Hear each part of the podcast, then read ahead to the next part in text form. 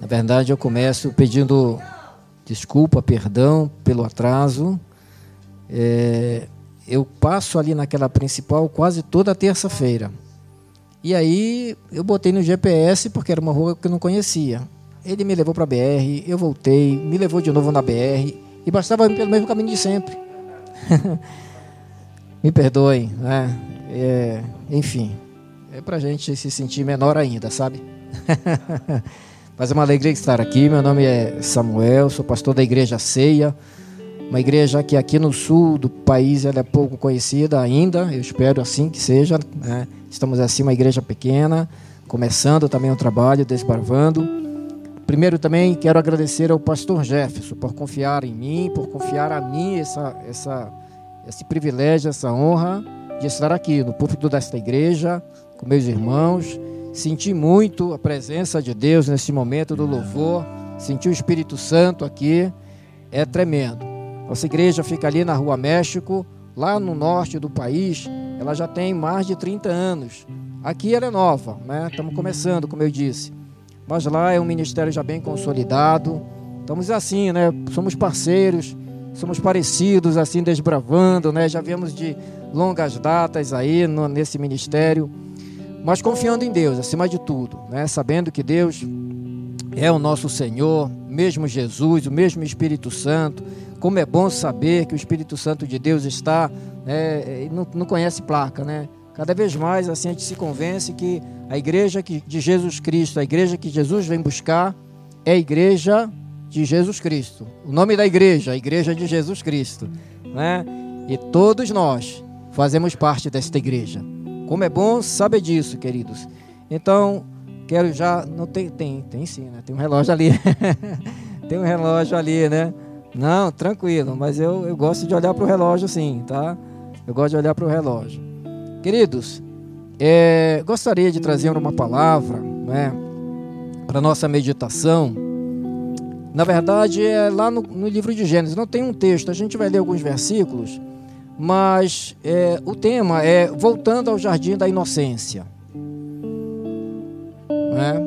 E aí a experiência que a gente vai, mas antes dizer assim, mas pastor, inocência parece que está na contramão, parece que não combina com os dias em que estamos vivendo. Tempo em que há tanta trapaça, injustiça, né?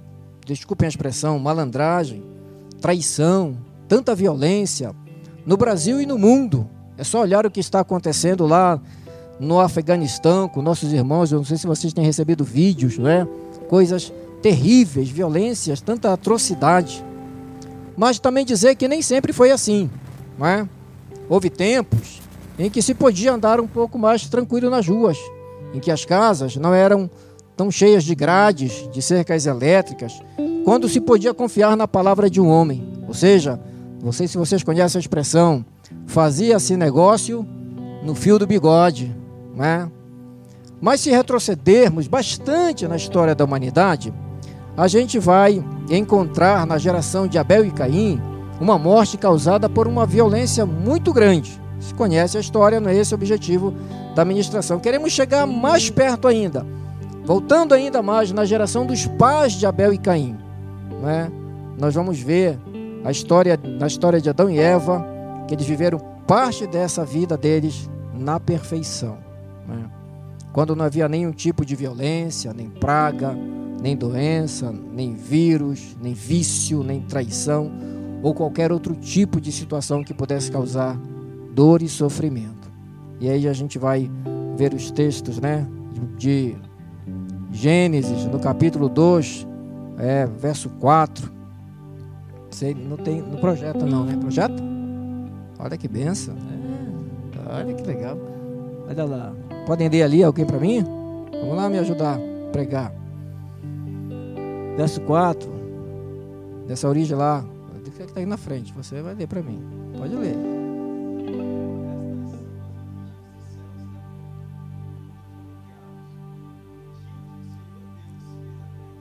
Então a gente quer começar daí, desse princípio.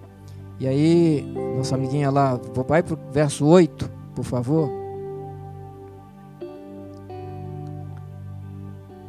Vamos lá, quem, quem leia?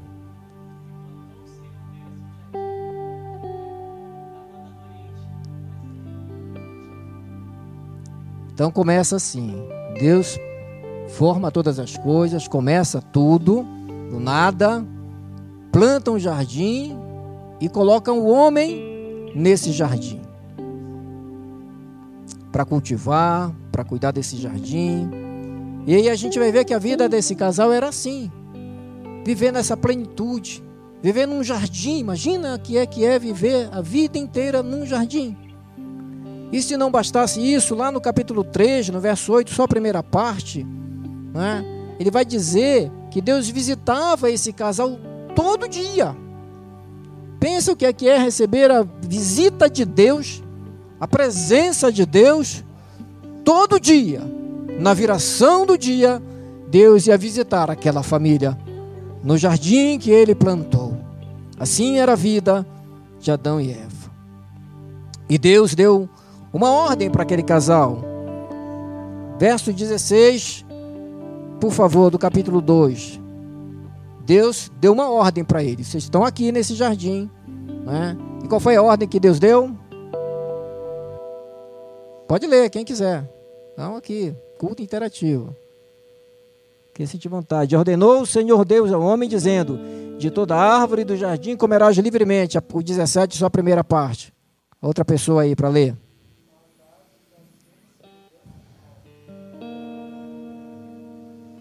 Vamos lá, pode continuar. Era só mesmo a primeira parte. Então Deus deu uma ordem. Qual foi a ordem? Olha, vocês podem comer livremente do fruto de todas as árvores que tem no jardim. Porém, tem uma árvore que está no meio do jardim. O fruto dessa árvore vocês não poderão comer. Né? E aí, o que aconteceria se eles desobedecessem? A parte B do 17. Por quê? Pode ir lá? porque no dia que dela comeres, certamente morrerás. Muito bem. E eles seguiram a vida. Só que vem o tentador. Vamos lá. Capítulo 3, do verso 1 até o verso 7, vai contar essa história. Mas aí projeta. Como é o nome da nossa amiga para eu falar o nome dela? Maria Eduarda. Por favor, Maria Eduarda. É, vai, é do 1 ao 7 que vai contar lá a história da tentação, do tentador. Mas dá um salto lá para o verso 6 e o que a gente quer mesmo é o verso 7. Mas passa rapidamente o 6 aí. Alguém, por favor?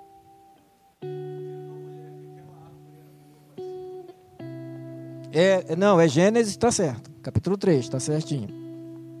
Pode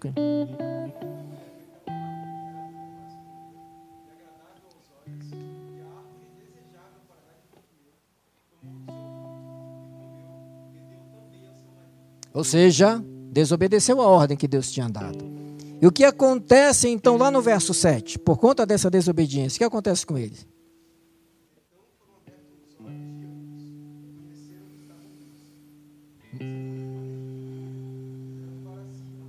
E só a primeira parte assim: E, como é a primeira parte? Foram abertos os seus olhos. Acabou a dispensação da inocência. E aí dos estudiosos dizem que começa então uma nova dispensação na história da humanidade. Começa a dispensação da consciência. O ser humano passou a ter consciência do certo e do errado, do bem e do mal. É? Seguiu-se depois outras dispensações, né? como nós conhecemos, da lei, da graça, depois vem do milênio, enfim. Consequência, consequência dessa desobediência Estamos formando uma ideia, irmãos. Um pouquinho de paciência que a gente já chega no ponto central dessa mensagem. O que aconteceu com eles por causa dessa desobediência? Maria Eduarda, por favor, capítulo 3, verso 22, mas principalmente 23. No 22, por favor. Alguém?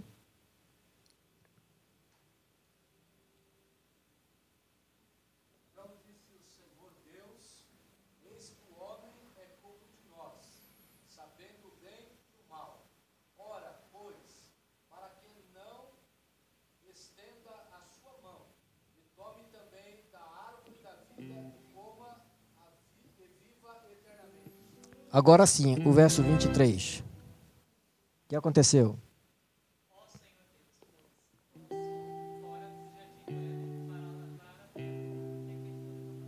o Senhor Deus, pois o lançou fora do jardim do Éden. Eles foram expulsos do jardim. Uma outra consequência foi que aquela palavra que Deus havia dito para eles: Olha, do dia que vocês comerem, certamente vocês morrerão. E isso aconteceu. Eles não morreram fisicamente no mesmo instante. Ainda que a morte física não era para fazer parte da história da humanidade. Mas espiritualmente eles morreram. E o que é, que é a morte espiritual? A morte espiritual é a separação de Deus. É a separação de Deus. Eles foram expulsos do jardim. Eles ficaram privados da presença de Deus. A morte passou a fazer parte da realidade da realidade humana. Esse é o, vamos dizer assim, um pano de fundo. Mas o que isso tem a ver conosco? Como tudo isso repercute e chega até nós? Que a história né, do Jardim do Éden, da dispensação da inocência, tem a ver com cada um de nós, com as nossas vidas. Primeiramente, queridos, que já nascemos no mundo onde toda sorte de violência está presente. Né? Já nascemos assim. Bebês, aliás, que nem chegam a nascer, são assassinados, são mortos, são abortados. Outros que nascem, mas não têm a presença do pai. Outros, ao nascer, têm a presença do pai, mas que no decorrer, quando crescem, são abandonados pelo pai, ou pela mãe, ou por ambos. Essa é a realidade. Depois, então, vem a adolescência, que passa voando, depois chega a juventude, é? onde para muitos é o início de muitas mazelas por conta de escolhas erradas, por conta da desobediência. É ali que começa, na maioria das vezes. Então chega a fase adulta, onde se colhe né, o fruto dessas escolhas erradas, dessa desobediência. Isso acontece, esse é um retrato, vamos dizer, assim, do que acontece com a maioria das pessoas. Isso em primeiro lugar. Em segundo lugar, queridos, e que tem a ver a história do, do Gênesis, do Éden, do Jardim do Éden. Herdamos uma natureza que nos inclina para a desobediência. É. Paulo escrevendo aos Romanos, ele diz assim: Porque todos pecaram, Romanos 3, 23, e destituídos estão da glória de Deus. Como assim que todos pecaram? Por causa dos nossos primeiros pais. Todos já nascem inclinados para o pecado, para o egoísmo, para a infidelidade, para a violência, seja ela física ou emocional. E é essa natureza inclinada para o pecado que pode nos tirar do nosso jardim da inocência. Se nós não tivermos cuidado, essa natureza vai nos levar para longe. Passamos a ser os donos da nossa história, dono né, da nossa própria vida. Ora sofrendo, ora cometendo algum tipo de violência, de traição, de abandono, de abuso. Às vezes somos os agentes e às vezes somos os pacientes dessas ações. Depois de muito apanhar na vida, muitos de nossos, mesmo entre os filhos e as filhas de Deus, pensam assim: para que viver honestamente? Para que ir na igreja? Para que buscar a Deus? Para que ser fiel a Deus? Então saem da presença de Deus, abandonam a comunhão com o Espírito Santo, abandonam a comunhão com os irmãos, abandonam a comunhão com a família, abandonam a comunhão com a igreja. E quando eles se veem, né, longe, distante, eles saem, né, ao saírem, quando eles se veem longe, aí eles se afundam mais ainda. Alguns tentam ser crente em casa, não funciona, não dá certo. Outros, ao se perceberem, né, sem essa comunhão, longe da igreja, longe da comunhão dos irmãos, aí eles então se chafurdam ainda mais numa vida de pecado, de vícios, né, de sexo ilícito, de mentiras, de desonestidades, e aí vai se afundando, se afundando cada vez mais. É quando, então, isso não resolve. Só gera mais tristeza, mais dor, mais sofrimento. É quando a pessoa então olha para trás e diz assim: é, passou a idade dos meus sonhos. Não estou mais no meu jardim do Éden. Perdi a inocência. Não consigo mais confiar. Fui tão enganado, tão enganada. Tão traído, tão traída. Tão abusado, tão abusada. Perdi minha, minha, minha inocência. Não estou mais no, no jardim da inocência. Provérbios capítulo 16, verso 25 vai dizer assim: Há caminhos que parece direito ao homem, mas ao final deles são caminhos de morte.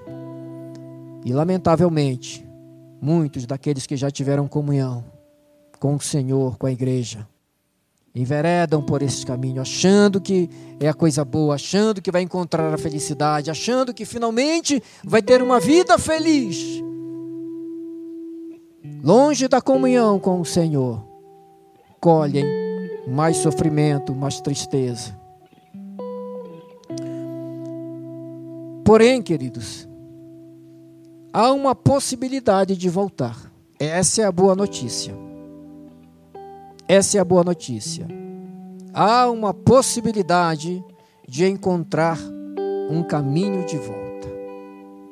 João capítulo 14, verso 6, muito conhecido esse texto, que provavelmente vocês conheçam de cor.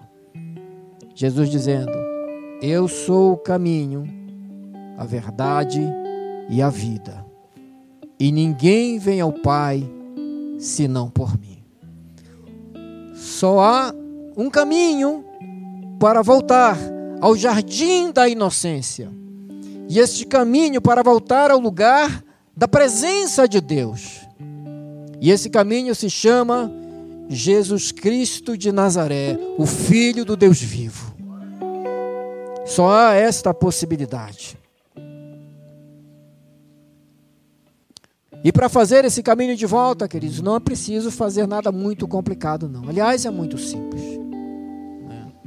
E aí, é provável que vocês tenham durante esta semana sido ministrado, ministrados bastante sobre a vida, sobre a história de um rapaz né, que está na Bíblia, conhecido como filho pródigo.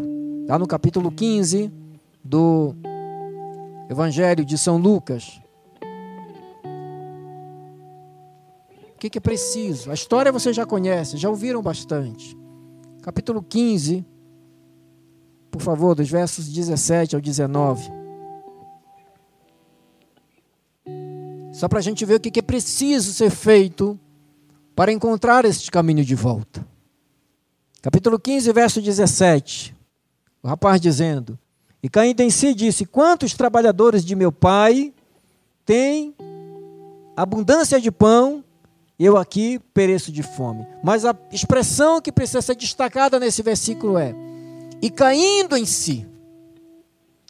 E caindo em si. Aqui é o segredinho, vamos dizer assim, revelado, que na verdade então não é segredo. É cair em si.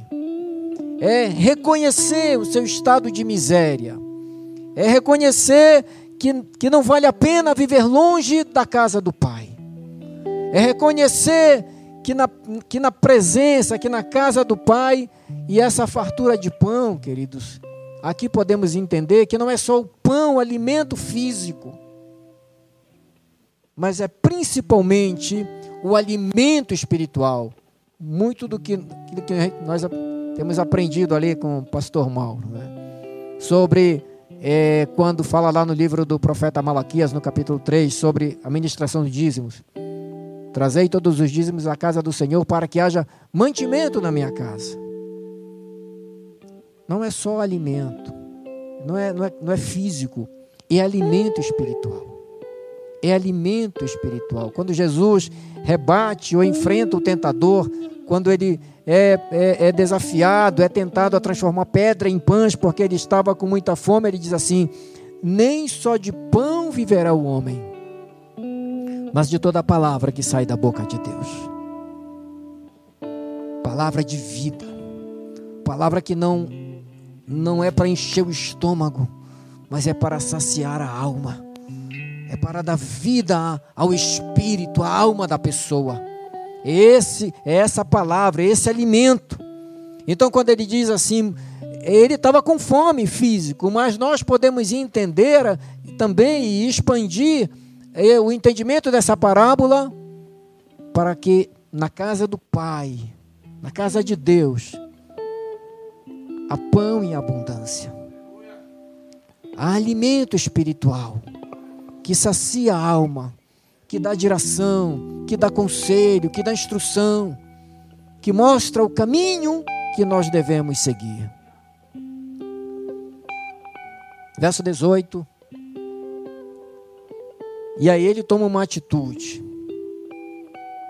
É cair em si, é admitir, é reconhecer-se pecador, fora da casa do Pai, distante da comunhão do Pai e ter uma ação, ter uma atitude. Levantar-me-ei e irei ter com meu Pai e dir-lhe-ei: Pai, pequei contra o céu e perante ti. Já não sou digno de ser chamado teu filho. Ah, o arrependimento, a, vamos dizer assim, a conscientização de que é, de que pecou, de que foi para longe do pai, e longe do pai ele achava, aquele rapaz achava que ia, estava com dinheiro, né? Livre, longe dos olhares do pai, total liberdade, vou fazer o que bem entendo, ninguém está me vendo, não preciso dar satisfação para ninguém. É quando a pessoa começa a enveredar, a afundar, cruza a linha, cruza outra linha, cruza outra linha, e daqui a pouco a pessoa cruzou tantas linhas que ela fica até com vergonha de voltar. Tem dificuldade em encontrar o caminho de volta. Só tem um jeito, queridos. É cair em si e dizer: Pai, eu pequei contra o céu e perante ti, e já não sou digno de ser chamado teu filho.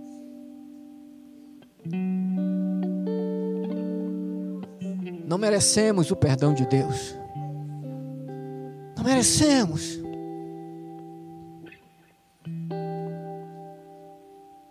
Dezenove. Foi essa primeira parte, né, que eu li. Já não sou digno de ser chamado teu filho. Faze-me como um dos teus trabalhadores. Salta para o verso 20, por favor, Maria Eduarda. Alguém quer ler?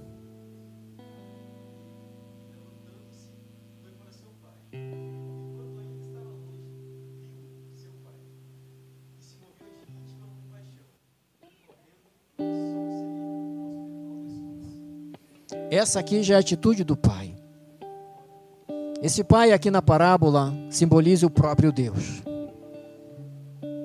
É o próprio Deus que viu o filho vindo de longe. Quando o filho então confessa o seu pecado, revela, a, a, a, conta para o seu pai: Pai, sabe aquele negócio que eu pedi a minha parte né, dos bens que me cabiam? Peguei o dinheiro que é, eu achava, eu entendia que era, que era meu direito Pai, eu estava errado. Eu não devia ter feito aquilo. Sabe, queridos, algumas pessoas cometem, e eu conheço até, não, não do ponto de vista assim, ir para um mundo de pecado. Ia falar de, de um pastor que a gente conhece, tomou uma decisão errada por sair de um ministério, e ele ficou com vergonha de voltar. E, e insistiu no ministério, num outro ministério, quando era para ele voltar lá e pedir perdão para o seu pastor. As pessoas ficam com vergonha de revelar o seu fracasso, de dizer: eu estava errado, eu fiz uma escolha errada, eu estava pensando errado. A gente precisa ter humildade para fazer isso. Precisa ter humildade. E queridos, sabe o que é o oposto da humildade? Que nos impede muitas das vezes de admitir, dizer eu errei por, com você. Me perdoa, pastor Jefferson. Me perdoa, pai. Me perdoa, filho. Me perdoa, marido. Me perdoa, esposa ou outra pessoa qualquer. É o orgulho. E às vezes, não, eu não sou orgulhoso. Não sou orgulhoso. Mas às vezes, querido, o orgulho está camuflado. A gente nem percebe. Mas existe no nosso coração uma, estru uma estrutura de orgulho que nos impede de reconhecer, de admitir o nosso próprio erro. Somos ligeiros para enxergar o erro de outra pessoa, mas somos é, lentos, né, demais e às vezes nunca reconhecemos ou admitimos o nosso erro.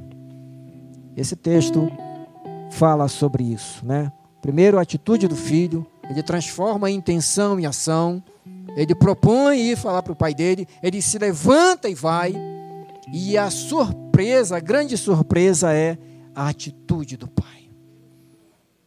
Muitos têm, como eu disse, um certo receio, vergonha, constrangimento ou mesmo falta de humildade para voltar na pessoa a quem ofendeu e reconhecer e admitir e pedir perdão, com medo da reação. Com medo da reação. Nesse caso, o rapaz foi surpreendido. O pai parece que estava falando de outra coisa. Pode, pode, pode passar mais um versículo, por favor? Tá, e o filho então fala tudo que tinha que falar, tudo que tinha planejado falar, né? Pode ler aí?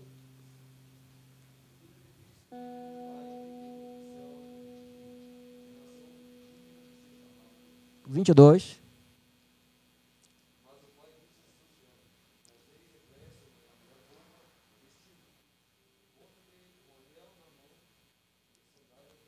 E mais um.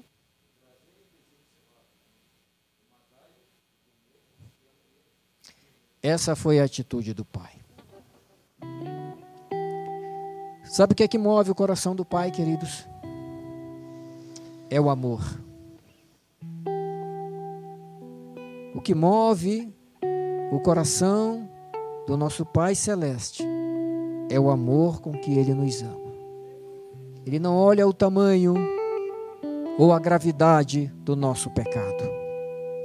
Ele olha a disposição do nosso coração, a sinceridade do nosso coração, uma, um arrependimento sincero, uma vontade de começar tudo de novo, uma vontade de renovar a aliança, uma vontade de dizer: Pai, eu não quero mais sair da Sua presença. Pai, hoje eu reconheço que o melhor lugar que eu posso estar neste planeta é na Sua presença.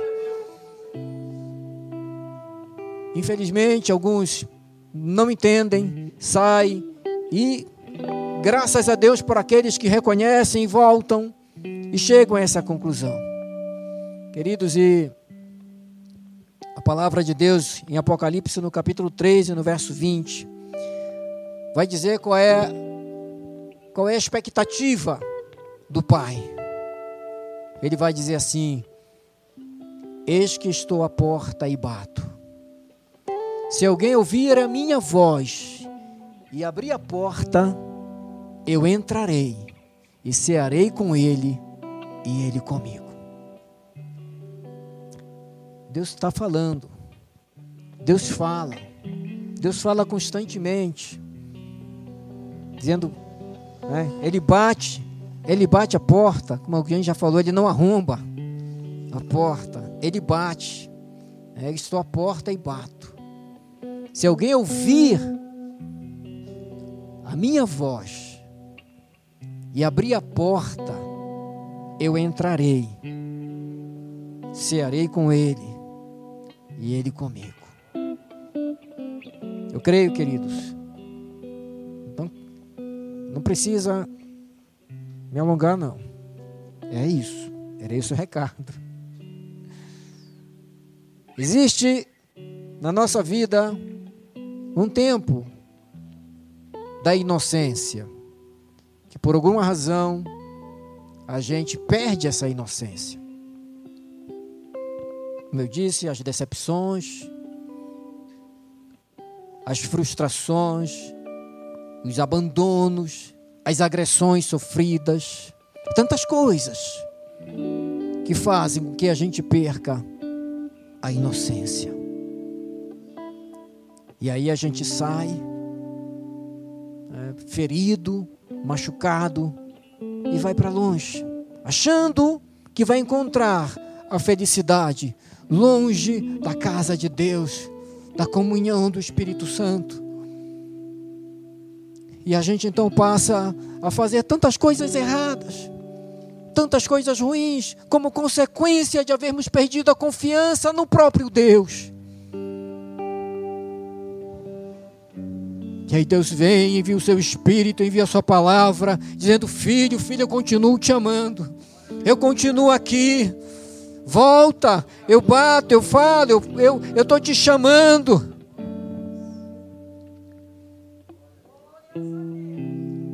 É tempo, queridos, de voltarmos ao jardim da inocência. É tempo de termos aquela comunhão íntima com o Senhor. Eu quero orar com vocês, eu quero orar por vocês. Mas antes, eu vou pedir. Amanda, não, Maria Eduarda, ela vai passar, né? Maria Eduarda, por favor, eu vou pedir para que vocês é, assistam um vídeo aqui de uma canção é um, é um, é um videoclipe, né? E eu quero que Jesus, oh Espírito Santo do Senhor, oh Pai de amor, Pai de toda bondade, oramos diante do Senhor, rendemos graças, Pai Santo, por tão grande amor, pelo seu cuidado, oh Deus, por o Senhor não desistir de nenhum de nós mesmo quando, ó Deus, é, decidimos seguir o próprio coração, fazemos escolhas erradas, desobedecemos a Sua ordem, a Sua palavra, colhemos resultados, frutos ruins da desobediência. O Senhor, por nos amar, nos acolhe, nos recebe. O Senhor continua nos amando, Pai. Deus, se nesta noite tem alguém neste lugar oh Deus, nesta condição, com o coração ferido, machucado. Oh Deus, porque foi tirada dessa pessoa a sua inocência. Por uma questão, Senhor, por alguma, por alguma situação, Deus amado, oh Deus, que machucou, que feriu. Oh Espírito Santo, visita este coração, visita esta alma, segreda os seus ouvidos, o seu cuidado e o seu amor por ela, para que ela saia daqui restaurada, curada, pela presença e pela visitação do Senhor. Oh Espírito Santo, ou se tem alguém, Pai, que escolheu, que fez errado, que foi o ofensor, que foi o abusador, que foi o traidor, que foi o abandonador, perdoa você está verdadeiramente arrependido, perdoa, restaura, receba outra vez na sua comunhão. E que possamos todos, Senhor amado, cantar, ó oh Deus amado, como é bom pegar em tuas mãos e voar pela imensidão da terra, pelo poder que há no Senhor. Aleluia, oh Deus de poder, renova, traga renovo traga restauração, traga cura, Deus, à alma, em nome de Jesus, em nome de Jesus Cristo, Pai. É a oração que fazemos ao Senhor, em nome de Jesus. Oh, aleluia, aleluia.